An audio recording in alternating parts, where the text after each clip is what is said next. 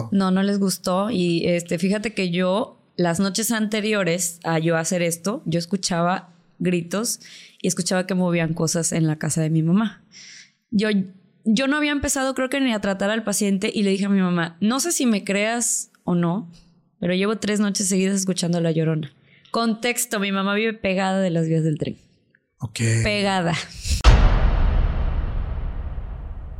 Y me dijo, te voy a empezar a tallar. Pero yo antes le pregunté, no quiero ofenderlo, pero esto es con Dios, ¿verdad? Le digo, porque las cosas de la brujería, ya una vez este, me intentaron hacer una limpieza y me terminé poniendo peor. Yo no soporto ni los ojos turcos ni nada de eso porque yo, a mí me dan dolor de cabeza. No se me rompen, me dan dolor de cabeza. Sí. Inmediatamente que me los quito, se me quita. O sea, yo soy el conductor de energía, no el bicho este que me cargue yo. Entonces me dijo, traes un espíritu pegado a ti. Es un espíritu de una mujer. Yo soy doctora, mi novio es doctor, ya me han revisado muchos especialistas y no tengo absolutamente nada. Nada. ¿Qué otra opción tengo? Sí. ¿Y tú qué piensas? Pues lo primero es lo primero, ¿no? Claro. Dije yo, a mí me hicieron una chingadera. Sí, sí, sí. No, me no había dinero que me rindiera cuando era algo que nunca me pasaba, nunca me ha faltado. Entonces dije, no, a mí algo me está pasando, estoy bloqueada. Y empecé a sentir como cuando estás estancado, Sí, claro. bloqueada, bloqueada y no había forma. Así me estuve como tres meses. Tres meses. Tres meses, Paco. Tres meses en los que dejé de comer, este, o sea, todo lo que comía me hacía daño. Era un sangrado muy abundante y yo ya tenía miedo. Entonces, una doctora que me quiere mucho, yo también la quiero mucho.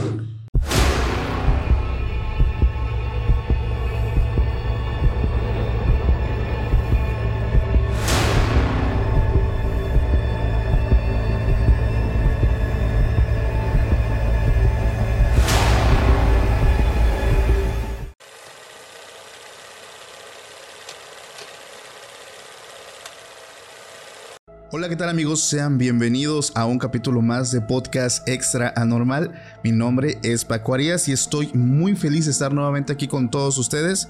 Estoy muy contento porque hoy me acompaña mi amiga la doctora Carla. ¿Cómo estás? Muy bien, muchas gracias. Feliz de estar aquí y feliz de que me invitaras. Gracias, Paquito. Perfectísimo. Familia, antes de empezar, debo decirle a todos que este capítulo va a estar muy bueno. Eh, quédate hasta el final porque hay varias experiencias que mi amiga la doctora Carla nos va a contar en este momento. Y no solamente son algunas vivencias, también me trae evidencias como a ustedes les gusta.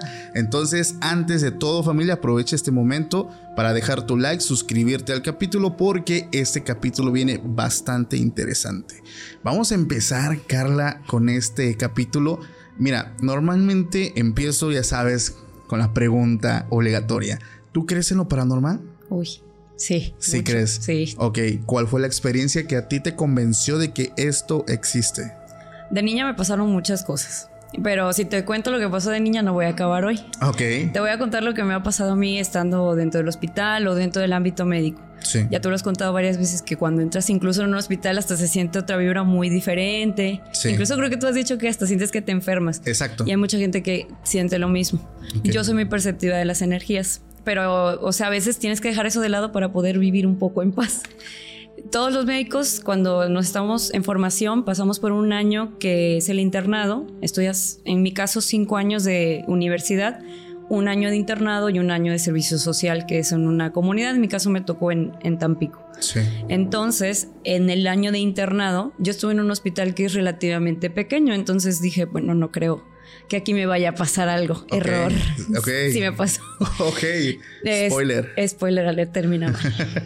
Haz de cuenta que yo estaba reciente entrada al hospital y Sí. mi primera rotación fue eh, una que se llama medicina interna. Ok. Es un área donde entran muchos pacientes bastante graves con enfermedades como eh, ya in- insuficiencia renal crónica Sí. o infartos o ya que están prácticamente en coma o para pasar a terapia intensiva.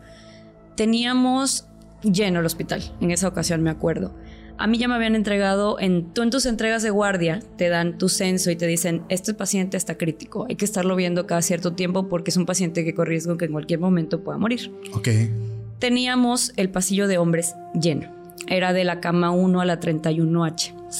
1 a, eh, me parece, de la 1 a la 14 era cirugía general y de la 16 o 14 en adelante era medicina interna.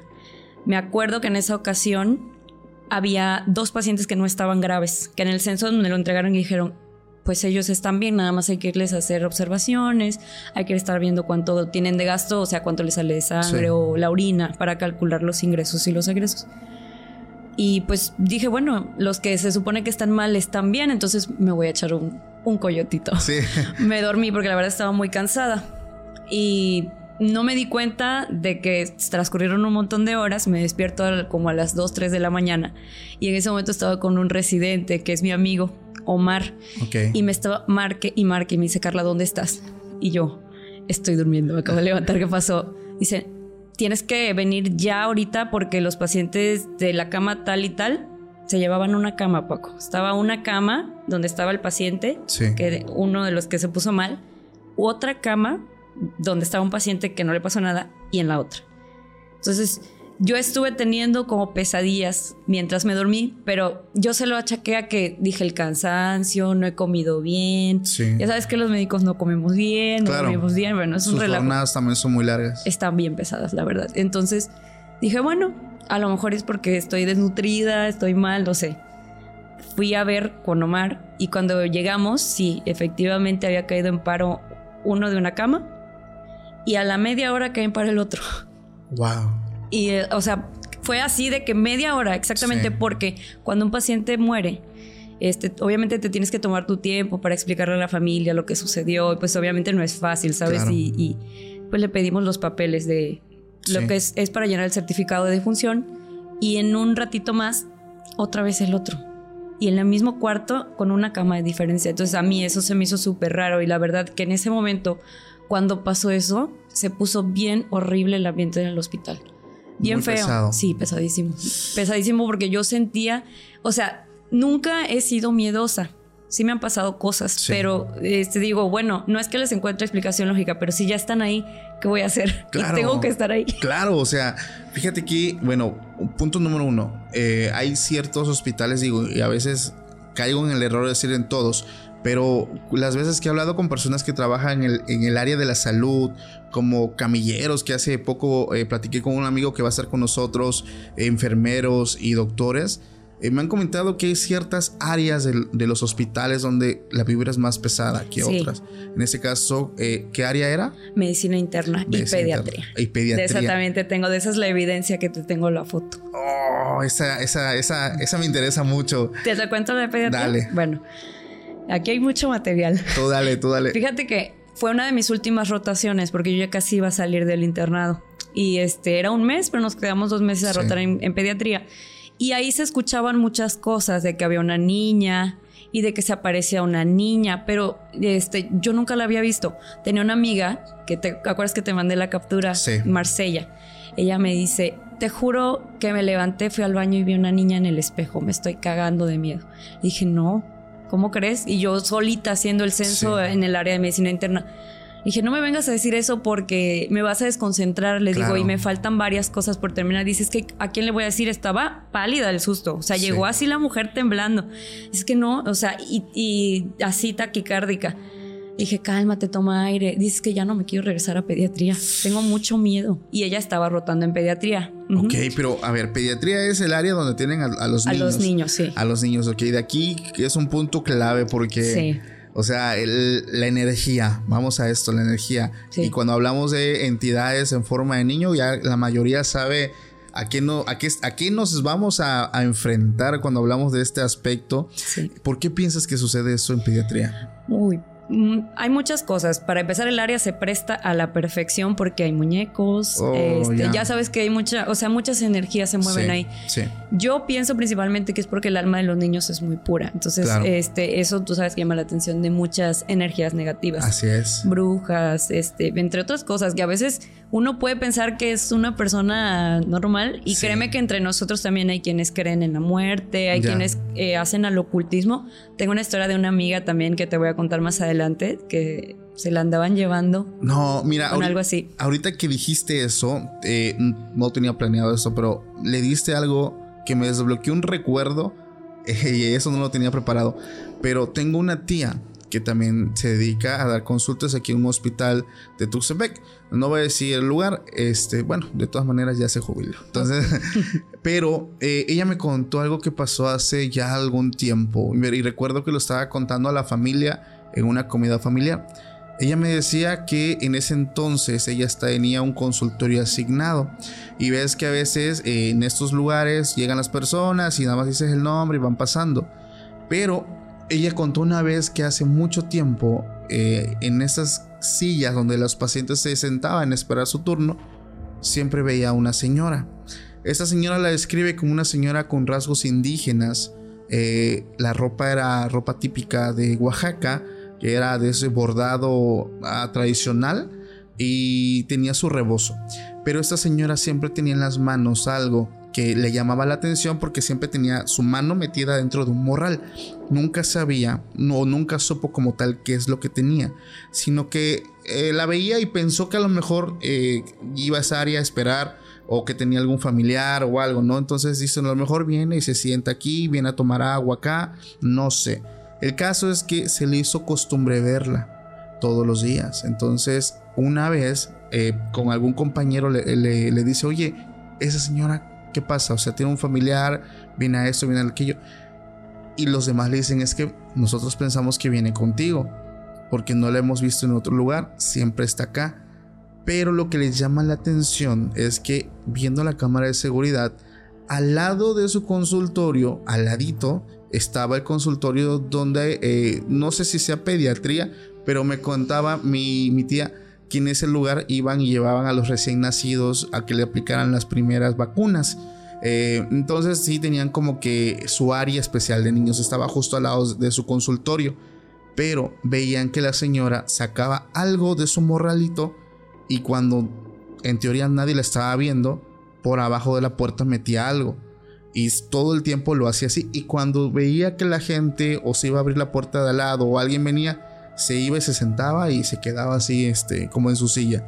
hasta titiló la, la, lámpara de ahí. Entonces, digo, no sé por qué sucede esto, pero algo que me queda clarísimo y como tú lo dices, son lugares donde la energía de eh, pues de los niños es muy pura, o sea, en teoría, y eso trae muchísimas cosas, pero ¿tú qué piensas que pudo haber sido Digo, a mí me viene a la mente brujería. Sí. Brujería. Con respecto a lo de la niña. Sí. Fíjate que hay una historia que se cuenta, nadie sabe si es cierta o no, que esa niña murió ahí. Ok. Que esa niña murió en pediatría. Fue una niña que estuvo internada, desconozco el motivo, este, pero que falleció ahí y que su espíritu se quedó encerrado en pediatría. Y lo capturaron en foto. En foto. ¿Cómo fue cuando tomaron la foto? Fíjate que esa foto es muy viejita. Sí. Yo te voy a contar lo que a mí me pasó, porque eso fue, se conté lo que le pasó a mi amiga. Te voy a contar lo que me pasó a mí. Okay, Tengo la foto de cuando estaba dormida, luego también te la paso por ahí que no se ve nada. A medio parálisis del sueño, pero ahí voy. Haz de cuenta que en pediatría cuando tú rotas por ahí tienes que o si te quedas a dormir en pediatría, mejor, pero si te vas a un lado que se llama mi pera, que es donde descansamos los médicos internos de pregado en ese momento, pues tienes que estar pendiente del celular, porque en cualquier momento puede llegar un niño a urgencias o se te puede complicar alguno de los que tienes en piso. Que realmente mi hospital era chiquito, no teníamos tantos niños, pero como quiera, pues son niños. Claro. Hay que estarlos vigilando. Y está el área de neonatos. Neonatos está en otra parte, son los recién nacidos, pero esos, eh, eh, o sea, nos dividíamos. Estaba la residente viendo neonatos y a lo mejor te empedia, pero nunca se quedaba solo.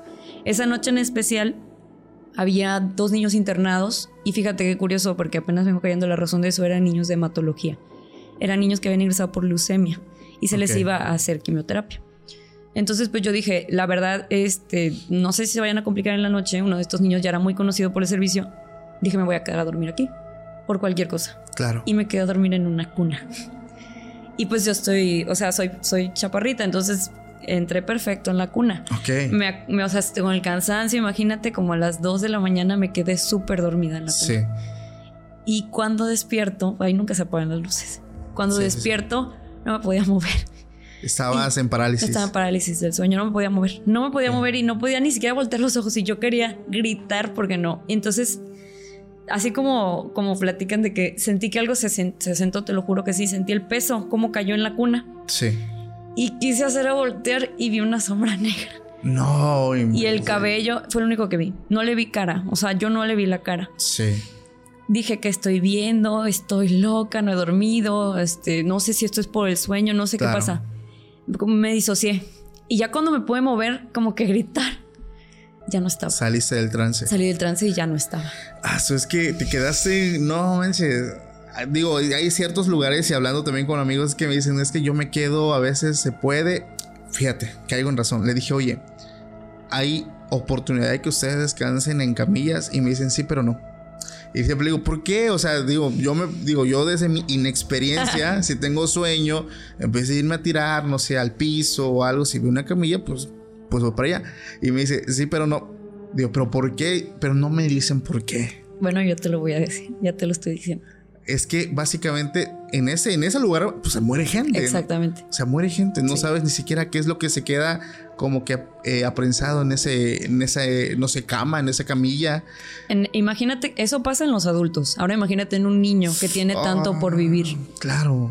O sea, la energía es mucho más fuerte, se aferran al mundo a no irse y son más fáciles de que alguien pueda utilizar su energía para canalizarla de manera negativa, porque este, a mí sí me ha tocado que hay personas que se le mueren los niños muy pequeños. Sí o, o sea, de cierta edad que los pueden reconocer igual por su voz o sus características. Sí. Y hay espíritus o entes ajá, que se hacen pasar por ellos para ganar energía y así los alimentan. Incluso conozco personas que hasta les tienen altares puestos y todo eso y obviamente pues le dan más fuerza. Sí, eso es algo que eh, lo hemos comentado en algunos capítulos donde digo y aquí no quiero juzgar a nadie pero muchas personas eh, cuando están pasando pues ese duelo eh, aseguran que, el niño pues está presente, ¿no? Y desafortunadamente cuando suceden estas, estas situaciones no es el niño, o sea, realmente el niño ya no está, el niño parte, el niño eh, trasciende, pero como tú lo dices, este tipo de entidades como que buscan alimentarse para poder ganar también ellos ese, esa energía que si tú ya le haces su altar, que ya le hablas. Hay un caso que yo conté hace mucho tiempo de una señora que, que le pasó un detalle con su hijo que incluso a la hora de la comida le ponía el plato de comida, le hablaba y lo peor, sabes, es que ella eh, cuenta que ella lo ve, o sea, para ella él no está muerto. Todavía. Todavía. Y hay situaciones donde dice que ella escucha cómo habla, cómo llora, eh, cómo se mueve en su habitación. Para cualquier persona ajena a su casa, quedarse ahí, ver eso se espanta. Pero para ella es súper normal despertarse en la madrugada, pasar por el cuarto de su hijo y verlo ahí es súper normal. O sea, no solo ella es la que lo ve. No solo ella. Sí, y es que eso lo conté porque es una señora que hace muchos años trabajó en mi casa eh, haciendo ahí labores domésticas y realmente le tenemos mucho aprecio. Eh, mi mamá acostumbraba a llevarle pues despensa pero las veces que llegamos a su casa, su casa es muy pesada. Créeme, ese, mi hermano también puede dar fe de eso porque ha acompañado a mi mamá anteriormente. Cuando íbamos a verla, o sea, entras y se siente un aire frío que recorre tu cuerpo. Y ella eh, entras y lo primero que ves es un altar que tiene ese su hijo. Tiene su altar, si te invita a comer, eh, nunca falta el plato de comida eh, ahí, en la silla vacía. Y ella habla, o sea, realmente habla con él y dice que lo ve. Y es entonces es fuertísimo porque es una casa donde hay una carga sumamente fuerte porque esto lleva añísimos que ella viene haciendo pues esta práctica y su casa es un es como un imán, o sea, entras y sientes como magnetismo ahí dentro, pero es muy fuerte. La energía muy negativa. Sí, entonces imagínense eso en hospitales. Sí. O sea, es mil veces todavía peor. No, y aparte el pasillo para pediatría. Es como Mira, es que el hospital está un poquito raro su diseño, pero te digo, está medicina interna, aquí el pasillo es medicina interna mujeres, acá hay una parte donde se ponen los aislados, que son en personas pues con infecciones eh, que son, bueno, infectocontagiosas, digámosle así. Y hasta el final del pasillo, hacia en un lugar que se ve oscuro, y hay un baño acá, está pediatría, está ah, pediatría. Hasta el lugar donde lo ubican lo ponen bien refundido, ¿no? Sí, y en pediatría siempre hace mucho frío siempre. Entonces, yo soy muy friolenta. Ahorita ya tengo frío. ¿Ya tienes frío? Sí, pero, pero es normal en mí. Ok. O sea, ya le iba a decir, bájale el aire. No, no, no, sí está bien. Yo soy muy friolenta. Entonces, cuando yo roté por pediatría, yo siempre tengo las fotos donde andaba con un, este, como un zarape encima. Sí, con suéter. Haciendo notas, así de que, como Shakira en la computadora, así haciendo notas porque era muy friolenta. Y es que el frío es una característica principal de, un lugar donde hay eh, energía, energía fuerte. O sea, el frío es, y la gente va a decir, no, o sea, realmente el frío es una señal. Sí. Y sobre todo, por ejemplo, aquí en donde estamos hace un día te dice cuenta el calor que hace aquí. O sea, es un calor. Un... Pues yo soy de por acá. Señor calor. Y es raro que una casa tenga una, eh, no sé, un clima muy frío sin tener aire acondicionado, ventilador o algo. Entonces, normalmente lo achacamos a energías negativas que son las que habitan este tipo de lugares. Pero a ver, me decías de una experiencia, no, no sé si era esa, Ajá. donde tuviste como que eh, un encuentro un poquito más fuerte con algo. No sé cuál sea o, cuál es la que nos vayas a contar. Pues es que ha sido varias, o sea, te digo, la de la niña fue de las que más me jamás te impactó. Sí, porque lo vi. Oye, y ahí donde ahí antes que se me en ese lugar no han puesto como la típica capillita. Apenas iba por allá. Ah, pues adelante. Mira, el hospital te digo está diseñado muy raro. Eh, no, no lo entiendo muy bien porque los hospitales tienen cierta eh, distribución, pero en ese hospital no sé, este, me imagino que porque la manera en que lo hicieron quizá fue por partes, no sé. Pero sí hay un altar. Ok. Eh, yo digo, bueno, pues uno sabe, ¿no? Que hay mucha gente ahí con necesidades y pues yo creo que si hay un lugar donde se escuchen plegarias más sinceras son los hospitales. Sí. Y pues yo se lo echaba a eso, ¿no? Yo decía, bueno, igual y a lo mejor ponen el altar porque hay personas que son creyentes y van y rezan y está la Virgen y ahí este, le ponen ofrendas y todo, está, está lindo. Pero me llama la atención porque precisamente para ir a ese lugar hay una rampa. Está el altar y hay una rampa hacia abajo. Ok. Donde tú llegas al área como de recepción del hospital y hacia afuera hay dos entradas, así donde se pueden abrir dos puertas corredizas. No sé si fue mi imaginación o así, pero precisamente en ese pasillo, bueno, contexto, en, Tampico se caracteriza mucho por haber mapaches, hasta dentro de los hospitales. ¿En serio? Sí, mapaches. Órale. Y de hecho nosotros adentro del hospital había un nido de mapaches. Ay, no, fue algo, algo muy chusco. Entonces, pues yo dije, bueno, igual y ahorita, este, no sé, fue un mapache, pero te lo juro, la puerta estaba abierta, esta también. Me asomo para ver a la Virgen, porque era como esos ratos donde podías darle un respiro de todo lo que estabas haciendo en el hospital y era como de... Volteo a ver el pasillo y veo cómo pasa corriendo una sombra, así de la entrada de la puerta corrediza a la otra. En mi mente, pues obviamente es un mapache. Sí, le este, buscas. Sí, pero estaba muy grande para ser un mapache. Sí, es que ese es el tema a veces uno trata y ahí me incluyo en, el tema de buscar, no, pues es esto, fue fulano, fue el mapache, el mapache. El mapache. Pero no, o sea, no hay mapache de cuánto, unos 70, unos 60. No, sí estaba grande, como, pues como un niño de unos 10 años.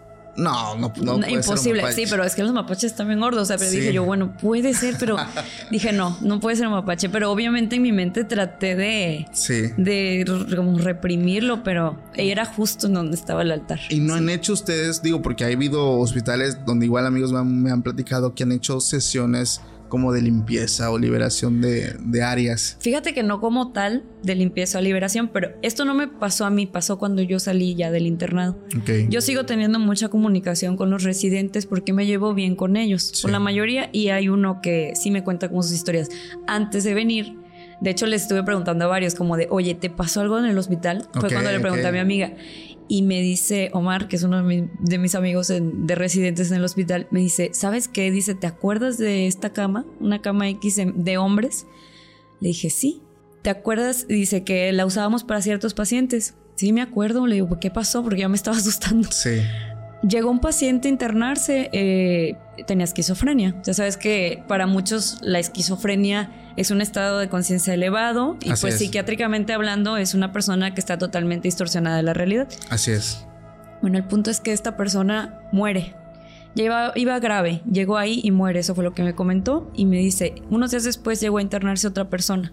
Si sabes qué es lo peor, que esta persona contaba que veía a, una persona y daba la descripción exacta de quién había muerto. Del paciente con esquizofrenia. Sí. Así tal cual. Le dije, ¿en serio? Dice, sí te lo juro. Dice, o sea, no te escribía que había un hombre que era así, así, así. y era la descripción del paciente, Del que había paciente. muerto días antes de que lo pusieran ahí Wow, en o sea, esa se cama. Quedan, se, se quedan aprensivos a donde ellos parten de este mundo. Y eso es un clásico. Por eso es que también muchos hospitales son pesados porque muchas, pues no sé si decir espíritus o almas o no sé qué sean, se quedan ahí y no se van. Entonces pueden pasar años y años y pueden seguir viendo a estos pacientes que no, No no, trascendieron. no trascendieron. Sí. O sea, pero es impresionante el hecho de que tú veas algo y viene una persona ajena y te, y te está diciendo algo que no tiene lógica del por qué lo está viendo. Y ¿no? lo describió. Tal cual Sí. como era. ¡Wow! A mí no me tocó por desgracia. Y dije, ay, ¿por qué no me pasó eso cuando estaba ahí? o sea, no verlo, pero sí que Sí, me lo sí, contaras. Pero fíjate que ya se me vino a la mente porque se me había, se me había ido. El que te dijo, te digo que lo presencié horrible desde su ingreso fue un paciente que aullaba como lobo. ¿Cómo? Sí. Aullaba. Aullaba. Tenía este. ¿Cómo se le llama? Licantropía, ¿no? No recuerdo si era. No, no, no tenía ningún rasgo algo, de algo psiquiátrico, ¿no? Ok. No, nada. Entonces, ingresa el paciente, pensábamos que era una encefalitis, Sí. o sea, una infe- una infección cerebral. No dábamos con qué era. De hecho, este, nosotros como internos no teníamos mucha palabra en el pase de visita. Era como de yo pienso que es esto, pero así como de con miedo a que la voy a cagar. Sí. Entonces no decía muchas cosas, pero los, los residentes sí, o sea, ellos contestaban, no, pues puede ser esto, puede ser el otro. Y uno de los diagnósticos más acertados fue que le pensaban que era una encefalitis o una meningoencefalitis. Esta persona, por suerte o por mala suerte, me toca a mí estar de guardia ese día. Ok. Me entregan el censo, y lo mismo, ya sabes, te reportan, este está grave, Sí. este paciente le tienes que hacer esto, cha, cha, cha. Me dicen, ¿sabes qué? Este paciente ha estado estable, pero pensamos que tiene probablemente hasta tétanos. Y yo, tétanos es una enfermedad que está erradicada Sí. prácticamente, ¿no? El, el paciente hacía, eh, ¿cómo te puedo explicar? Se hacía para atrás, Se retorcía. se retorcía, se retorcía. Y a mí me tocó verlo y escucharlo. o sea, pero ¿cómo hacía? Ingresa a urgencias. Ajá. Iba ingresando a urgencias y se ve como una persona normal. Ok. Tú ves una persona que no tiene ninguna sola enfermedad, pero que decía la, la familiar que convulsionaba. Que convulsionaba, pero le hicieron tomografía, le hicieron resonancia, le hicieron un montón de estudios cerebrales y no había nada en los estudios cerebrales. Ni tumor, ni que tuviera edema cerebral para tú considerar y decir, bueno, tiene una hemorragia, edema cerebral o algo que condicione la convulsión. No había nada.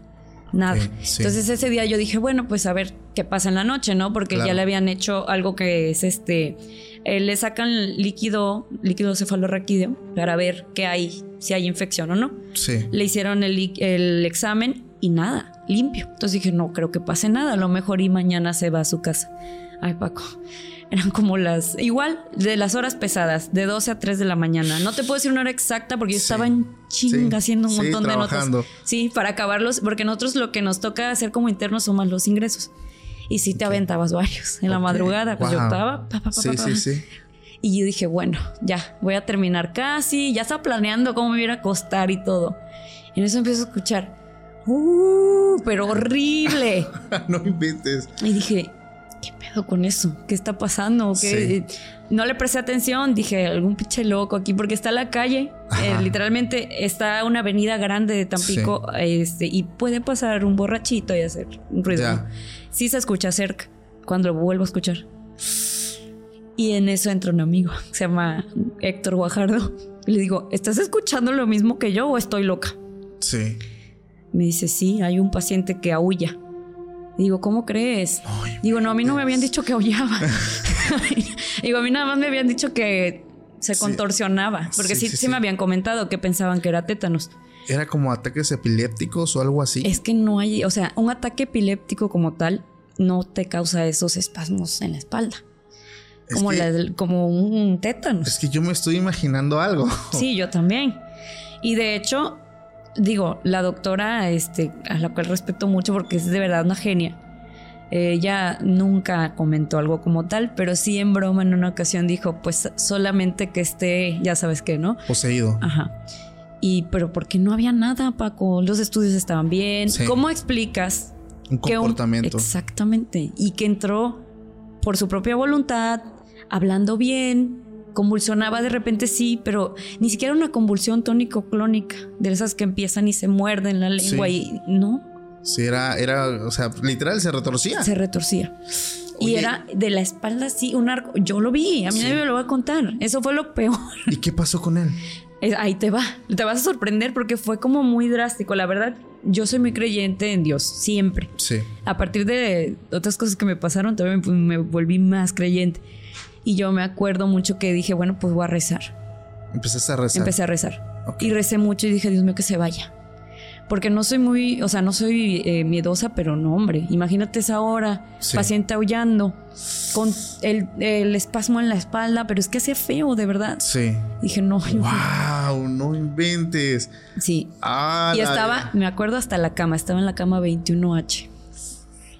Wow, nunca no entraste a verlo cuando Sí, o sea, yo me asomé, no entré a verlo porque estaba un familiar y por respeto pues no pues como, pero me llamó la atención su caso porque dije, ¿qué es? Antes de pensar en algo eh, extra normal, yo dije, pues no sé, me, una meningoencefalitis, algo grave o algo autoinmune quizá también, pero dije, a ver, ser, sé honesta, tú con tu poco conocimiento que tienes de medicina, ¿qué cuadro clínico o qué infección o qué afección te da eso?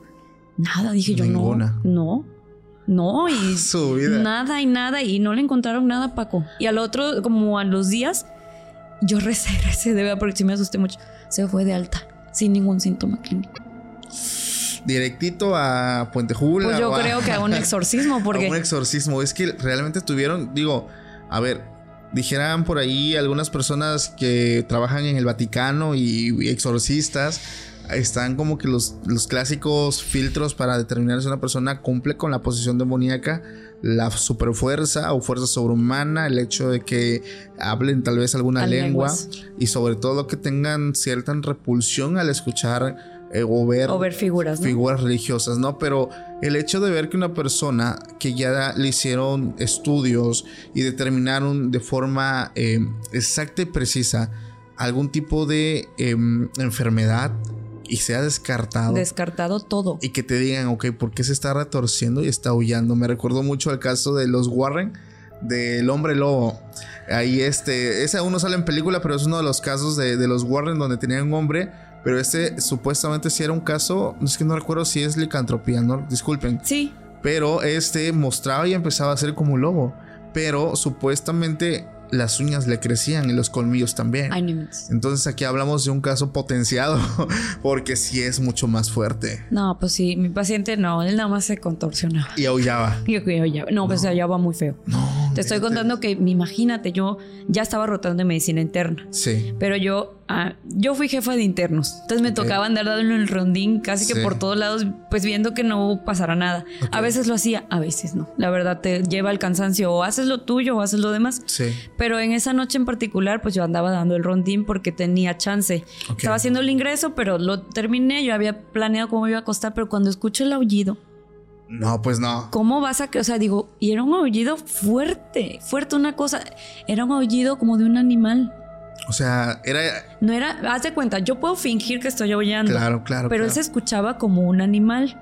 Wow, es que eso es, eso es lo más impresionante, imitar perfectamente al animal. Es que yo creo que no lo estaba imitando. O sea, bueno, a lo mejor él en su, en su estado de trance, quizá yo le quiero llamar así, no sé qué le, no sé qué le pasó porque nunca volvimos a saber de él. Ok, se fue y jamás. Entró y como entró salió y ahí hay un dato curioso. El paciente era de un pueblito de Hidalgo, de la Sierra de Hidalgo. Y entonces en esas partes de Hidalgo, no voy a decir el nombre, pero sí sé cómo se llama, lo, te lo digo, en esas partes de Hidalgo hay mucho que contar sobre los nahuales. Se escucha mucho de nahuales. Ok, ok, ok, ya esto para mí ya tomó un giro muy, muy diferente. No pensabas que fuera para No, no, no, no, porque eh, hay, hay, lugares que, y precisamente es como tú dices, que son en pueblos eh, muy, muy alejados de ciertas ciudades. Eh, hay personas, y esto lo sé gracias a mi amigo Antonio Zamudio, que le mando un saludo, que hay personas que nacen como con ese don de estar conectados eh, supuestamente con tu espíritu animal. Entonces están tanto chamanes como los diableros, que son los que él dice que son los malos, eh, pero aquellos que conectan la psique con el animal y pueden ellos eh, hacer y ver cosas desde el animal es una, algo sumamente impresionante. Entonces, a mí me, digo, para mí ya cambió esto de, rumbo, ya no, ya no pienso en posesión, sino hablo a lo mejor de un caso descontrolado de... Pues puede ser nahualismo, ¿no? Sí, podría ser. Exactamente, está impresionante, no inventes. Eso sí me impresionó bastante. Entonces es que si lo hubieras visto, o sea, cómo se hacía hacia atrás. Sí. Es que era una cosa, eh, digo, igual a lo mejor sé que no han visto un paciente que clínicamente tenga tétanos, pero este, la risa sardónica se llama, o sea, o el trismus de la, de la mandíbula. Es esa risa como de que así contracturado también lo tenía. Entonces, el cuadro clínico de un tétano puede que sí, pero el tétano es sostenido, no es como que me da una contracción y me quito. O sea, Sí. ya. Ya, o sea, no era, no era eso, No. básicamente. Impresionante. Y las sonrisas sardónicas. Hablando de nahuales, me decías de un caso de nahual ese. de un paciente que tengo. En serio, Sí. dale. Ay, mira, y ese fue algo bien. No venía yo a eso. Yo, yo nací aquí, vivo por aquí, pero yo este, vivía por aquí, pero ya no vivo actualmente. Yo Sí. tengo. Tienes tu casa en Tampico. Gracias. Entonces, pues le dije a mi mamá, ¿sabes qué? Voy tantito para allá porque quiero verte. Yo nada más tengo la oportunidad de venir dos veces al año y por Wow. periodos muy cortitos. Pero dije, voy a ir porque quiero ir a mi casa. Sí. Extraño mi rancho, extraño mi gente. Quiero ir. Sí. Y dije, bueno, la oportunidad, una semanita y me regreso. Llegando, me platica mi mamá de un paciente. Voy a omitir el nombre porque el señor está todavía delicado, pero ya está mejor. Ok. Entonces me dice, ¿sabes qué? Fíjate que don, vamos a ponerle Don Juan. don Juanito. Sí. Don. Juanito, don Juanito está mal, ¿no? Y me dice, yo quisiera que lo fueras a ver porque trae unas lesiones de pie diabético, pero ya está muy feo. Ya tenía un olor muy putrefacto el señor. Ok. Yo creo que para mi gusto se deterioró así como en tres días, pero prácticamente para morir. Yo lo encontré en una calavera. Eh, y ahí este, ellos viven en una comunidad muy pequeña. Entonces, eh, ves que se acostumbra mucho que en el mismo terreno vivan hijos, vivan Sí. los papás. Es muy habitual por aquí cerca. Sí. Y vivía, o vive más bien, la, la nuera en una casita aquí. Ellos viven aquí. Yo voy cada 12 horas. Ya llevaba yo en ese momento, creo que era el tercer día que lo estaba tratando, porque voy a su domicilio, Sí. le administro el medicamento y le hago las debridaciones, las curaciones. Y en esa noche yo ha- había ido, fui con mi mamá. Fuimos mi mamá y yo a revisarlo, a ver cómo había evolucionado. Y el señor estaba bien cuando nosotros llegamos. Entonces yo me fui tranquila, pero yo siempre pues le pido a Dios, ¿no? O sea, Dios dame conocimiento, dame eh, la confianza en, en mí para poder tratarlo y que le vaya bien a él. Sí. Y también pedí por él. Yo sin saber nada, no, no había pasado para este momento nada. Ok. Entonces la nuera, que es la que de verdad mis respetos porque aguanta todo, aguantado cómo lo he curado y todo y mira que está pesado, al ratito te voy a enseñar fotitos por ahí que el señor autorizó que se le tomaran Sí. y me dice, no pude dormir anoche. Contexto para esto, ella trae, eh, traía unas lesiones en los ojos que se llaman orzuelos, las perrillas famosas. Ok. Y ella le di medicamento para que se deshicieran las, las lesiones y me dijo, yo creo que el medicamento que me hiciste me hizo ver cosas. Dije, ¿cómo crees? ¿Cómo yo, crees? O sea, te di cloranfenicol, Sí. no hay ningún raz- ninguna razón para que te hayas visto algo. Dice, ayer me llevé un susto enorme. Digo, pero cuéntame qué pasó, porque no me querían decir y todos tenían cara de susto de que no habían dormido en toda la noche. Dice, vine a ver a don Juanito y en el cuartito así hay una ventana justo donde está acostado este señor. Y se vio un perro enorme asomado por la ventana, gigante. Wow. Y le dije, no inventes. Digo, no me estés inventando Sí, eso. sí, le digo, sí. porque te lo juro que yo te lo creo porque yo veo esas cosas. Le digo, entonces no me mientas, no tengo por qué mentirte. Asustada. Pero una cosa que la mujer tenía una cara y las ojeras acá. Dije, ¿sabes qué? Hay que rezar y hay que echar agua bendita. Sí. Y yo tengo, tengo dones que no he podido desarrollar porque por algo de eso me hicieron brujería. Ok. Ahorita te voy a contar eso también. Wow. Entonces le dije, ¿sabes qué? Ya sabes, el típico mexicanazo, Sí. te voy a tallar un huevo con albahaca. ¿Tú lo hiciste? Sí. Ok. Sí, y, le, y regué en la casa y todo, porque yo, o sea, me enojé. Ya sabes que el típico Sí. mexicano dice, no, a mí no me vas a chingar a mi paciente. Sí, sí, sí, sí. No, o sea, y me, y me enojé, ¿no? Y Es como de para alejar las energías. Sí. Pero no, sí en el momento dije, no, pues igual y si es algo que lo está siguiendo, pues lo vamos a Claro. hacer que se vaya de un lado. Tallé a su esposa, tallé a la nuera y lo tallé a él. Cuando tallé a la, a la nuera, que fue la que vio esto, sentí como se me paraban todos los pelos del cuerpo. O sea, una cosa horrible y ella casi se desmaya cuando la estaba tallando. Y de hecho me dijo, dice, me empezó a doler mucho la cabeza.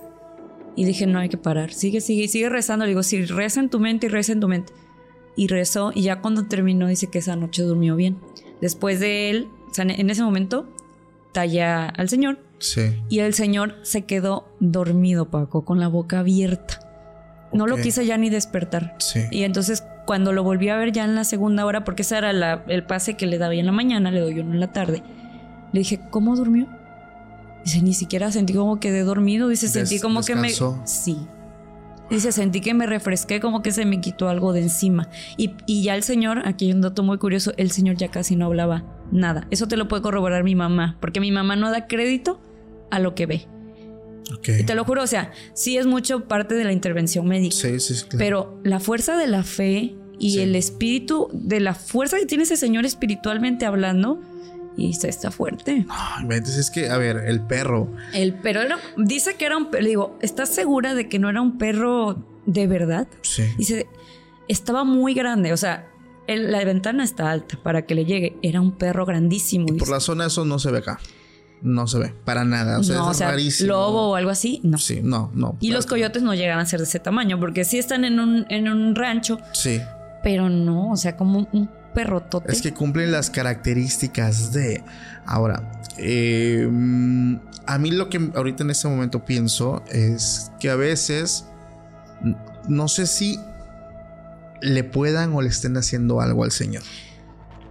O sea, así, estaba buscando las palabras para decirlo, pero Sí. es así, tal cual. ¿Quieres que te lo diga? Sí. Sí, porque me lo contaron después. Va. Ya, o sea, ¿por qué? Porque a veces, a ver, ahí te va. Sí. Hay personas que me han contado que cuando están haciendo el trabajo de brujería, mandan a ciertas, eh, se puede decir, en ese caso mandaron a un nahual para que esté vigilando. Entonces, por eso es que dicen que a veces el nahual vigila desde su forma animal. ¿Por qué? Porque así pasa desapercibido que estás viendo el guajolote, pero te están observando, o sea, está- te están viendo. Entonces, digamos que llegas tú, empiezas como que a limpiar un poco allí el desastre que ya estaba. Tienen que mandar a ver cómo está. Tienen que ver cómo va el trabajo, sí. Entonces, por eso es que dije, ok, ¿cómo lo digo? Pero, o sea, las No, cosas pues, como ¿cómo son. va? ¿Cómo Sí. va? Sí, está- tienes toda la razón porque sabes que ya cuando se atrevieron a abrirse conmigo, digo, gracias a Dios me tienen mucha confianza. Sí. Entonces me comentaron, me dijeron, eh, doctora, es que le vamos a decir algo, pero no sé cómo lo vaya a tomar porque pensaron que no creía yo en eso. No, yo sí creo, o sea, le digo, dígame, pues dígame qué pasa para yo también saber Sí, por si me quieren hacer algo a mí también, ¿no? Claro, claro. Porque ya me tocó parecido y casi me muero. Y me empezaron a contar, es que hay ciertas personas que son cercanas a la familia, ya sabes que siempre tiene que ser alguien cercano a la familia. Sí, un clásico. Sí.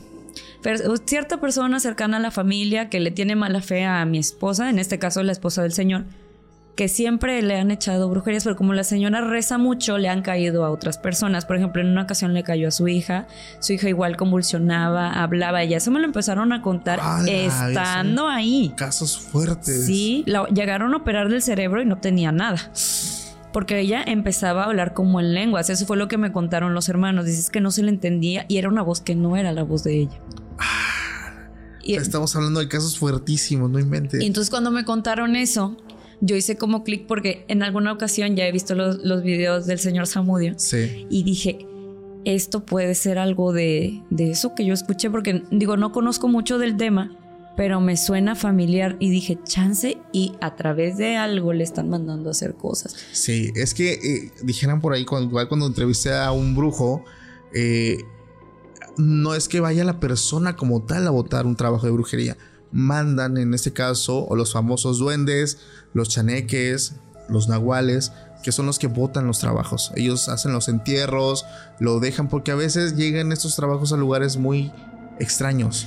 O sea, eh, muy difícil que alguien vaya y los deje ahí. Y en un lugar tan específico, ¿no? Exacto. Porque es, digo, o sea, está lejos. Sí. O sea, de aquí está lejos. Y aparte es un lugar de que no voy a decir, voy por la orilla de la carretera y llego. Porque te tienes que meter en una terracería, Sí. luego entrar en otra terracería. Entonces, está ciertamente no inhóspito, pero sí está difícil de llegar. Si Ya. tú no sabes dónde es, no vas a dar. Y luego Te la pierdes. casa. Sí, o sea, la casa de ellos es, está un templo. Está un kinder aquí y luego acá está la casa. O sea, como que hay muchas energías rodeando Ya. el lugar. No, pues yo creo que va más para eso. O sea, como que están revisando cómo va. Y si tú hiciste eso, obviamente pues no, no, les, no les gustó. No, no les gustó. Y este, fíjate que yo, las noches anteriores a yo hacer esto, yo escuchaba gritos y escuchaba que movían cosas en la casa de mi mamá. Yo, yo no había empezado creo que ni a tratar al paciente y le dije a mi mamá, no sé si me creas o no, pero llevo tres noches seguidas escuchando la llorona. Contexto, mi mamá vive pegada de las vías del tren. Ok. Pegada. Y ahorita que te estás quedando, sí. Ahí la escuchaste. Sí, tres noches seguidas. Tres noches seguidas. Y yo me levanté, pero te digo, yo soy curiosa, yo voy a ver qué onda. Ahí se me sale Chucky, pues ya, ni modo. pero me levanté y escuché y no hay nada. Porque le, le, conté a una de mis tías y dice, no, es un pollo, es una gallina, un gallo, creo que anda ahí. Digo, tía, un gallo no va a hacer esos gritotes. Y es que no, no hace ahí mis hijos, no, no. Es un, lamento. pero que te cala. Te cala, cabrón. Sí, es lo que muchas personas me han contado que lo escuchan. Y sí, efectivamente, no es el mis hijos, es, es un lamento. Es, es, un grito que no, no, no, o sea, te quedas paralizado, pero yo quería ver qué era. No vi nada. No viste nada. No, y se escuchaba enfrente de la casa de mi mamá. Bueno, teóricamente, como dice la leyenda, entonces estaba lejos. Ojalá. Tuviera un kilómetro más. Sí, no. Ah, su micha. Mira, es que esto, es, esto suele suceder. Por eso es que incluso hay personas que se dedican a hacer limpias cuando sienten que ellos van a intervenir en ciertas cosas. No, no lo hacen por miedo. Por ejemplo, cuando el caso de mi amiga Sally, no cualquiera lo, podía hacer. ¿Por qué? Porque en cuanto tú empiezas a intervenir y, ellos se dan cuenta de que tú eres la que está rompiendo con un trabajo, van sobre van ti. sobre ti. Entonces sí es muy riesgoso. Ha incluso habido casos donde la persona que está tallando el huevo se le transfieren las energías a ellos, que eso también es muy clásico y la persona empieza a hacer mal. Entonces, sí es muy peligroso si no tienes la protección necesaria. Exactamente. Entonces, está fuertísimo, no inventes. Pero, ¿cómo está eso de que te hicieron Lo de brujería. Esa está larguita. Tú dale. Bueno, todo comenzó. Mira, vuelvo a lo mismo. Yo en el internado te comenté que fui jefa de internos. Sí. Fui, así como querida, fui muy odiada. Me llamaban Führer, así te lo digo. No, O sea, soy, sí soy, siendo que soy muy estricta, pero porque, oye, pues tienes la vida de ciertas personas en No, y además trabajo es trabajo. la amistad ya fuera, ¿no? Pues, exactamente. Pues, perdí amistades también. Pasaron cosas, ¿no? Entonces, pues en mi momento, en ese momento, la verdad, yo no estaba como que muy de que, ay, me levanto y rezo y que Dios me bendiga. Más que nada era, párate y tienes tres minutos para lavarte la cara, los dientes y vete en chinga porque hay tantos pacientes que, hay que ponerle sonda y muchas cosas. Imagínate, tú tener que hacerlo tuyo, todavía vigilar que se haga lo demás. Claro. Era una friega. Sí. Entonces yo como que salí muy cargada de ahí. No voy a andar más detalles, solo te puedo decir que la verdad, o sea, a lo mejor sí, sí la pude haber regado en mi manera de estresarme, pero pues imagínate, sentía una responsabilidad muy grande sobre mis hombros. el caso es que salgo del internado y me empiezo a enfermar de todo, de todo, Paco. Yo llegué a pensar que tenía cáncer. Wow. De todo. Entonces yo ya no hallaba cómo decirle a mis papás. Porque era de que cada semana era algo diferente. Esta semana este, me desmayé, esta semana eh, tengo sangrado transrectal, esta semana sangré mucho, o sea, cosas diferentes y ahí me diagnosticaron a mí trastorno bipolar durante ese lapso de tiempo porque yo sentía que me estaba volviendo realmente loca. Sí.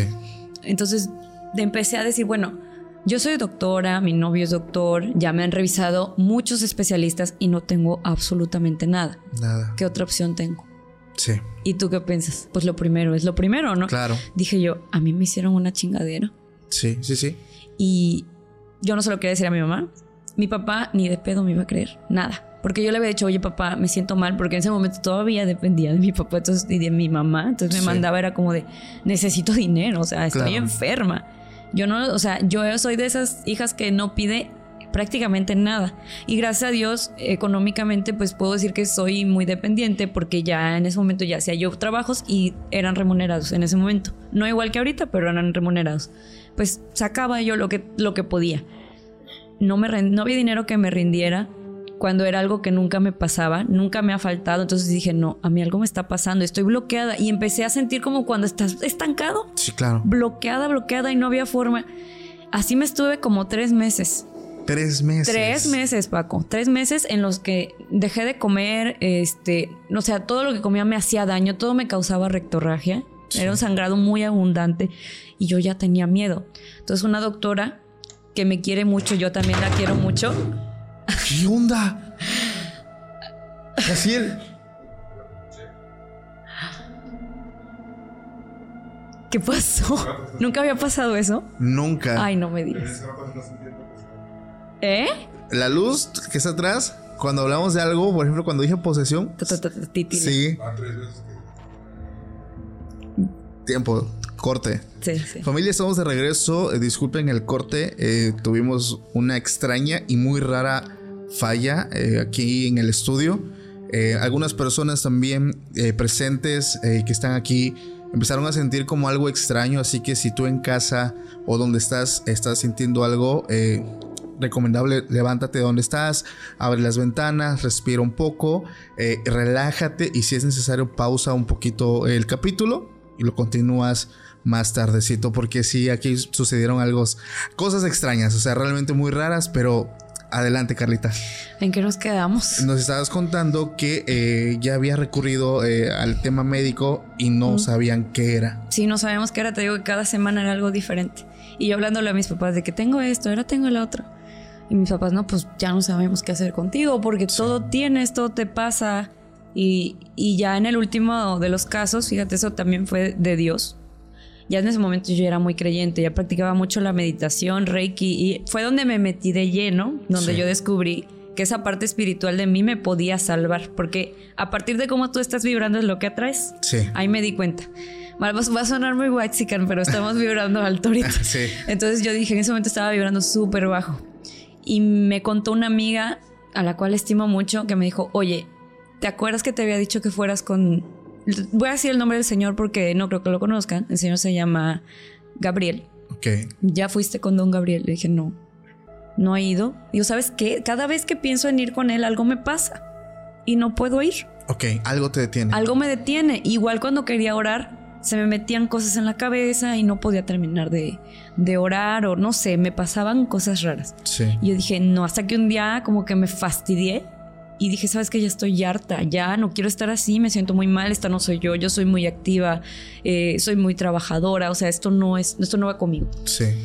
Y llega el día en el que me voy con el señor, eh, me lleva muy amablemente en, el Uber de su esposo, me van a dejar. Y desde el momento en el que llegué, el señor se me quedó viendo con una cara como de ¿qué traes ahí? O sea, inmediatamente. Inmediatamente, sí. Ok. Me iba yo bajando del carro así y me dice, tienes que pasar ahorita, pero esto no se te va a quitar nada más una vez. Y yo no le había dicho nada, nada, nada más así me vio y me dijo eso y yo dije, pues no sé qué vio, pero ahí sí me dio miedo. Okay. Ahí sí, yo tengo que reconocer que ahí sí doblé las manitas y dije, pues quién sabe qué es, pero él sabe. Bueno, ya entramos. Este, contexto de esto también, a mí me gustan mucho los animales. Es muy raro que a mí un perro me ladre. Y un perro que tenía el señor ahí me empezó a ladrar horrible. Nunca me había pasado. También Yo soy, lo percibió. También. También. Entonces me paso con el Señor al cuartito donde él hace estas oraciones. Y me dice, eh, pues tienes que dejar tu mente en blanco y despojarte. Él no hace la típica curación con el huevo, él cura como con unas cosas que se llaman piedras de alumbre, no sé si las conozcas. No, no lo he escuchado. Son como unos cuarzos blancos grandotes. Ya ocupan los cuarzos como receptores de energía. Ajá, yo, yo quiero pensar que sí, porque no, la verdad no le pregunté. O sea, yo iba más cargada y, me sorprendió mucho lo que me dijo. Entonces, como que no le puse mucha atención a eso. Y me dijo, te voy a empezar a tallar. Pero yo antes le pregunté, no quiero ofenderlo, pero esto es con Dios, ¿verdad? Le digo, porque las cosas de la brujería, ya una vez este, me intentaron hacer una limpieza y me terminé poniendo peor. Yo no soporto ni los ojos turcos ni nada de eso porque yo a mí me dan dolor de cabeza, no se me rompen, me dan dolor de cabeza. Sí. Inmediatamente que me los quito se me quita. O sea, yo soy el conductor de energía, no el bicho este que me cargue yo. Ok. Entonces, a partir de eso dije, ok, nada que no sea con Dios. No, el ojo turco no es brujería, pero pues no es algo que esté como tal bendito y así. Y él me dijo, no, no te preocupes. Todo va a ser con Dios. Todo es con Dios y sí, tiene ahí imágenes religiosas y todo eso. Entonces me empezó a orar. Yo no entendí lo que estaba orando. Me quedé como en trance cuando me empezó a orar de la primera vez que empezó a tallarme, me agarró el cuarzo y yo empecé a sentir como que levitaba, pero sentía los pies en la tierra, pero me estaba como meneando. No sé, no me meneó, pero yo sentía que me estaba bailando hacia adelante y hacia atrás, como un péndulo. Sí. Entonces yo dije, el Señor me estaba moviendo, no me estaba moviendo Él. Eras tú. Era yo. Era una energía que me hacía para adelante y para atrás y para adelante y para atrás. Yo eh, tengo una lesión en el cuello y el Señor me talló como 20 veces en el cuello. 20 veces, como 20 veces de ida y de vuelta, de ida y de vuelta. Yo sí le pregunté que por qué me había tallado tanto. Y dice, traes una energía muy, muy fuerte pegada en el cuello. Dije, Señor, tengo una listesis cervical. Tengo una vértebra metida casi así colapsada mi, mi médula. Y me dijo, sí lo sentí. No sabía que te pasaba, pero sabía que tienes algo. Pero eso no es porque te pasó, eso lo tienes puesto. Le dije, ¿cómo que lo tengo puesto? Explíqueme qué tengo, porque yo siento que algo traigo, le digo. Y yo no soy experta, pero no he mejorado en mucho tiempo, ya le empecé a contar todo lo que me había pasado, pero primero me talló. Entonces me dijo, traes un espíritu pegado a ti. Es un espíritu de una mujer y es un espíritu de una mujer que no, o sea, no, no quiere hacer nada, es una mujer floja, perezosa, no se quiere bañar y justamente, te lo juro, yo me estaba sintiendo así en esos momentos, yo no tenía ganas de nada. Yo, para quienes me conocen, yo soy súper limpia y súper fan de así de que limpiar con cloro casi todo. Sí. No quería ni limpiar mi casa, no quería hacer nada ni comer. Wow. Nada, nada, nada, me estaba dejando perder, Sí. perdí muchísimo peso, de hecho mi mamá cuando me vio me dijo, ¿qué te pasa? ¿Por qué estás así tan mal? Y yo, pues ya cuando le conté a mi mamá no, no lo creía. Claro. No lo creí. Le dije, ¿sabes qué? Una vez que el señor me talló, fueron tres veces así, fueron muy fuertes las situaciones. Ya cuando terminamos las tres sesiones, le conté a mi mamá, el señor me dijo que me habían puesto velaciones. Yo no sabía, yo no sabía que era eso. Hasta hace poco lo supe porque no me quise ya meter para como me daba. Ahora sí yo reconozco que en esa ocasión sí tuve mucho miedo. Sí. Me dijo, te, te pusieron velaciones. Y pues ya sabes qué son las velaciones Sí. me asusté bastante. Le dije, ¿cómo cree? ¿Y cómo puedo proteger de eso? Me dice, tú eres un, una, tú eres un imán de energía, eres un puente de energía prácticamente entre aquello y entre esto. Lo que tú estés vibrando es lo que vas a traer tanto para ti como para las personas que te rodeen. Claro. Si tú estás en una vibración baja, te va a ir mal a ti a y a mal. quienes te rodean. Pero si tú estás en una vibración alta o espiritualmente bien, te va a ir bien a ti y a los que te rodean. Wow. Y sí, lo empecé a implementar y hago muchísima meditación. Sí. A partir de eso fue, mira, San Miguel Arcángel se convirtió así de que en mi santo, Favorito. sí, porque Ya. lo rezo manejando, lo rezo trabajando, lo tengo en Spotify y lo pongo a cada rato. Y también mi novio no va a dejar mentir. Yo estoy rezando de- del momento en que me levanto, cuando me voy a acostar, en, durante el día. Pero he notado que a partir de esa experiencia, mi vida dio un giro muy drástico. Mucha gente que estaba muy unida a mí se abrió. Pero fue sola. Yo nunca hice nada para que se fueran. Sí. Ellos solitos me dejaron de hablar. Eso sucede. Es un clásico. ¿Verdad que sí? Sí, sí, porque cuando tú empiezas a hacer cambios en tu vida, hay personas, eh, una persona una vez me dijo, es que los ves ahí, eh, aparentemente son familia o son amigos, Aparentemente. aparentemente, pero ¿cómo es? Quieren que te vaya bien, pero, Pero, no mejor que ellos. no mejor que ellos. Sí. Entonces, eh, hay personas de los que sí tienes que estar, pues tener eh, como que esa precaución, ¿no? Y entonces tú cuando empiezas a hacer este cambio, ellos también lo notan y es cuando empiezan mejor Me a abrirse, así es. Sí, porque mi mamá no me va a dejar mentir, yo soy muy amiguera. Entonces, este, en mi departamento siempre era como que el centro de todo. Llegaban a comer, llegaban a todo, dormían en mi casa. Entonces, cuando yo descubro a partir de todo este estudio de las energías, que hasta la gente que dejas entrar en tu casa lleva una carga Sí. y te puede dejar ciertas cosas, no entra cualquier persona. a mi casa. Ya no. Sí. Y hasta empecé así como el plan de que pongo un espejo en la entrada, de que para que las energías se rechacen y eso. Sí es cierto. Sí. Sí es cierto. Y hay gente que me dice, es que tú es la loquita de los cuarzos o la loquita de las velas. Digo, llámenme como quieran, pero a mí me funciona y si a mí me funciona lo voy a seguir utilizando. Porque a partir de eso y de que he cambiado mucho mi estilo de vida, imagínate, nada más así, te dije en un momento que yo soy vegetariana. Sí. En- estoy tratando de dejar todo lo que sea de animal, pero yo no como carne. Porque me soñé y me vi a mí como si estuviera comiendo la carne y luego la vomitaba en sueños. Entonces me di cuenta de que a mí me hacía daño comer carne. Y una vez que dejé de comer carne, fíjate cómo fue dando forma a esto. Dejé de comer carne y dejé de tener sangrados. Wow. Oye, y en tu proceso de liberación, ¿cómo fue? Ah, Esto fue difícil. La verdad, yo pensé que iba a ser de que un día ya me siento bien. Ya. Yo llegué el primer día que el señor me hizo la limpia, llegué al departamento y yo sentía escalofríos. Y, ah, para que no se me olvide, yo traía las cosas en la mano, traía el celular y a mí las cosas se me caían de las manos, como si las azotaran. Se me caía la comida, me temblaban las manos.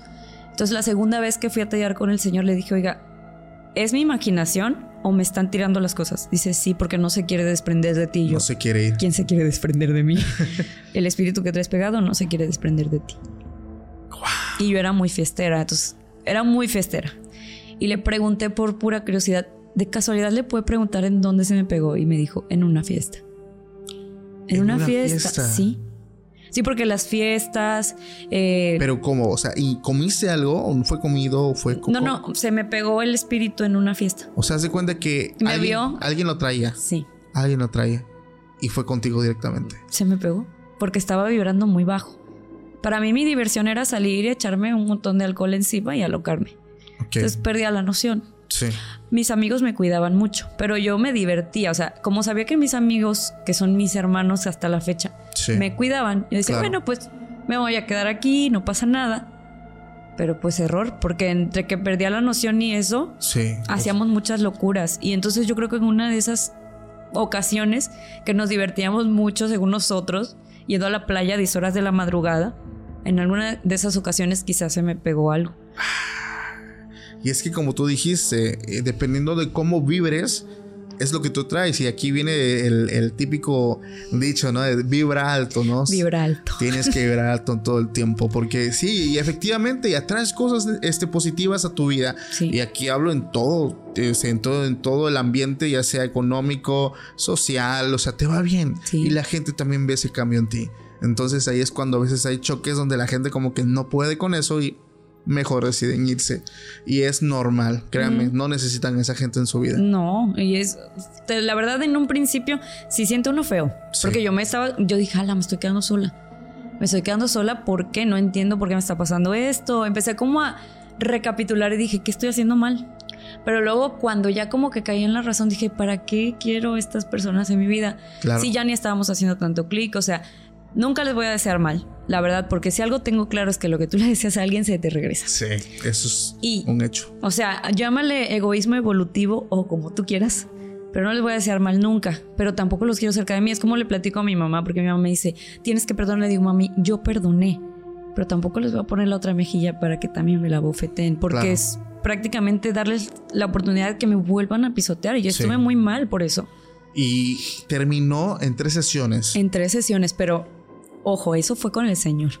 Yo después tuve que hacerme casi un rosario, sigo rezando diario, pero yo me hacía un rosario diario, dos o tres.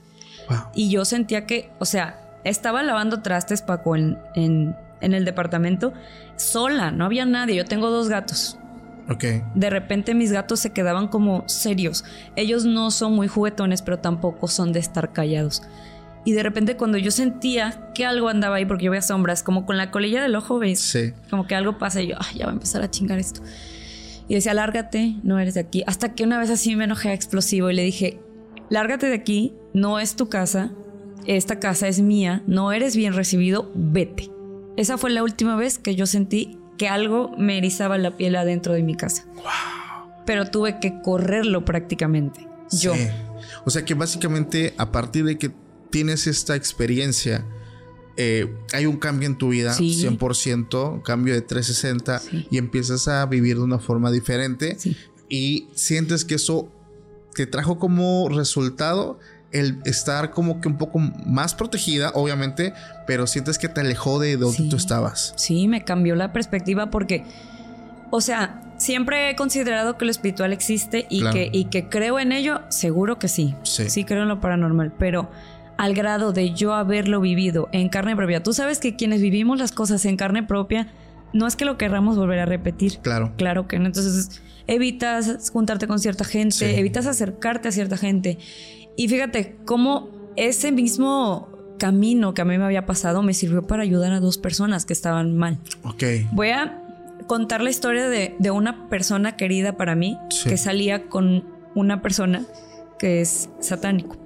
Ok. Entonces, esta persona no es creyente, igual de, a lo mejor no es muy pegada a la religión, pero sus papás son cristianos. Entonces como que siempre le inculcaron estar cerca de Dios y rezar, etc. Y esta persona no. Esta persona, eh, pues creyente 100% en... Sí. Y ella empezó a salir con él. Pero sabía que cuál era lo su supo, Lo supo en el transcurso de. Ya. Pero, o sea, a mí algo que me llamó la atención fue, ¿por qué si supiste lo aceptaste? Le digo, porque tú le estás dando cabida a que eso entre a tu vida. Le digo, y tú tienes una energía muy bonita, porque es una persona muy agradable. Sí.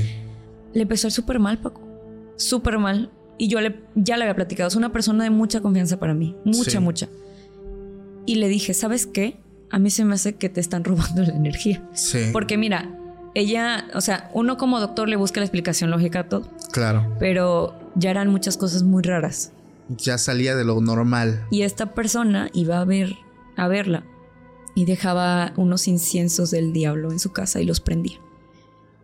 Ok. Entonces le digo, mira, yo no sé mucho de esto, pero a mí se me, se me hace que estás abriendo un portal en tu casa para darle entrada a esto, le digo, porque aunque a lo mejor no esté bendito como ellos lo quieran llamar, no sé.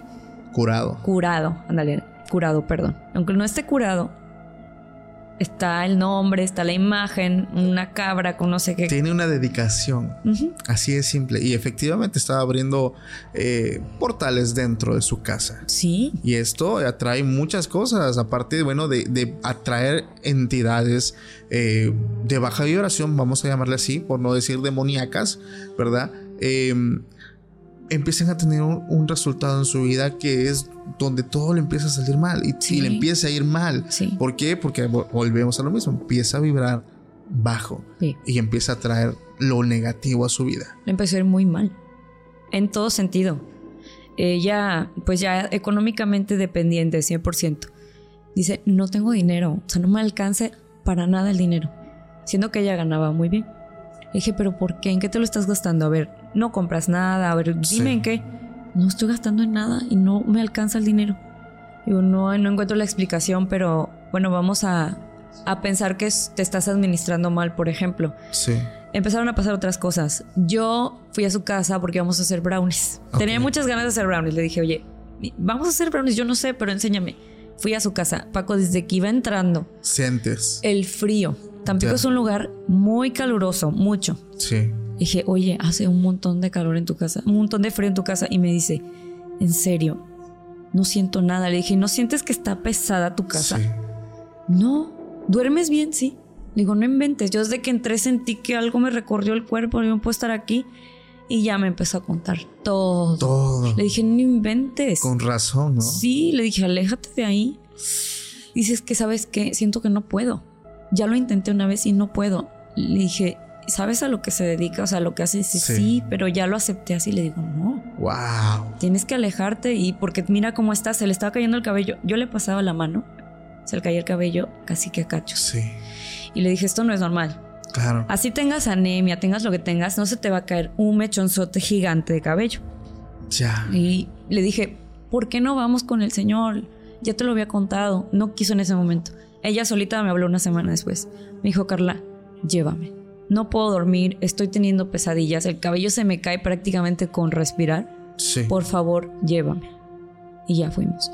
Y sí, amerito más sesiones también. Mucho más que las sí, Sí, sí, porque ella lo que traía era algo. Le dije, y el señor le dijo lo que yo pensaba. Yo le dije, mira, mi sospecha es que te están trabajando para robarte la energía, porque tú eres un alma muy pura, es como una niña. Es, ella tiene una energía muy bonita y le dije, a mí se me hace que te están trabajando para quitarte la energía. No sé, le digo, yo no me atrevería a limpiarte porque contra eso yo no, tengo conocimiento y la verdad no sabría. Pero vamos con el Señor. Chance y Él te da una respuesta. Y ya el Señor, pues yo no me metí, o sea, su privacidad es su privacidad, pero cuando salió me empezó a contar lo que le había dicho. Y dice, me, me dijo que tengo que buscar la manera de apartarme sin que se dé cuenta que me quiero apartar porque si no me va a, a prensar más todavía. Wow, o sea, está bien trabajada. Estaba, gracias a Dios Estaba ya. bien trabajada. Ya pudo. Ya pudo. Ya pudo salir de ahí. No, y es que son de las, digo, independientemente de, digamos, su creencia, porque yo respeto todas las creencias, eh, el hecho de que le esté haciendo ya mal a ella eh, y todo lo que ocasionó, o sea, es lo, es lo más sano, el abrirse, ¿no? Porque no sabemos cómo pudo haber terminado. ¿No? Y gracias a Dios terminó sin pasar a más. Pues sí. Pero todo lo que le estaba pasando a ella, de las pesadillas, de lo que no podía dormir. Sí, tremendísimo. No inventes, Carla. Me acabas de sorprender. Eh, estuvo bastante fuerte. Algo con lo que te quieras despedir en esta noche? Pues ya no, ya no como una experiencia quizá, pero sí como recomendación para quienes nos escuchan. Va. Este, antes de que escuchen esto, persínense, por favor, porque no sé cómo le puede afectar las energías a, la otra, a las otras personas. Si sean perceptivas también o no. Eh, cuando vayan a enfrentarse con algo que no conocen, busquen gente que sepa. Okay. Porque tú no sabes o sea, por ejemplo, yo puedo estar hablando con alguien que lo veo normal y yo no sé qué practica esa persona. Entonces siempre protéjanse, eh, crean en lo que crean, eh, no importa la religión, protéjanse porque así sea un lugar, sea un espacio, sea una comida, es energía. Todo lo que se acerca a nosotros es energía en alguna forma, pero es energía. Entonces tienes que cuidarte porque me pasaba, yo no creía en las energías tal cual. Yo decía, bueno, si esta persona no confiaba en mi intuición y los veía y decía, bueno, a lo mejor estoy loquilla, este, me cayeron a lo mejor mal, pero no. La intuición es la intuición y tienes que hacerle caso. Exactamente. Siempre escucha eh, a tu Pepe Grillo. Siempre escúchalo, sí, siempre escúchalo porque por algo eh, son las intuiciones, las corazonadas. Entonces, muy buenas recomendaciones. ¿Cómo te pueden encontrar en redes sociales y qué redes sociales son las que tú ah, usas? Mira, solamente uso Instagram ahorita. A lo mejor más adelante TikTok, pero no le entiendo bien. Carla de Menegui. Ok, igual ya saben que está el link en la descripción para que puedan visitar, eh, ahí seguirla, ver su trabajo. Ya saben que aquí nosotros eh, apoyamos mucho a los invitados. Entonces, familia, muchísimas gracias a todos los que se quedaron hasta el final. Les mando un saludo y nos estamos viendo próximamente en un nuevo capítulo. Pásenla bonito. Hasta la próxima. Bye.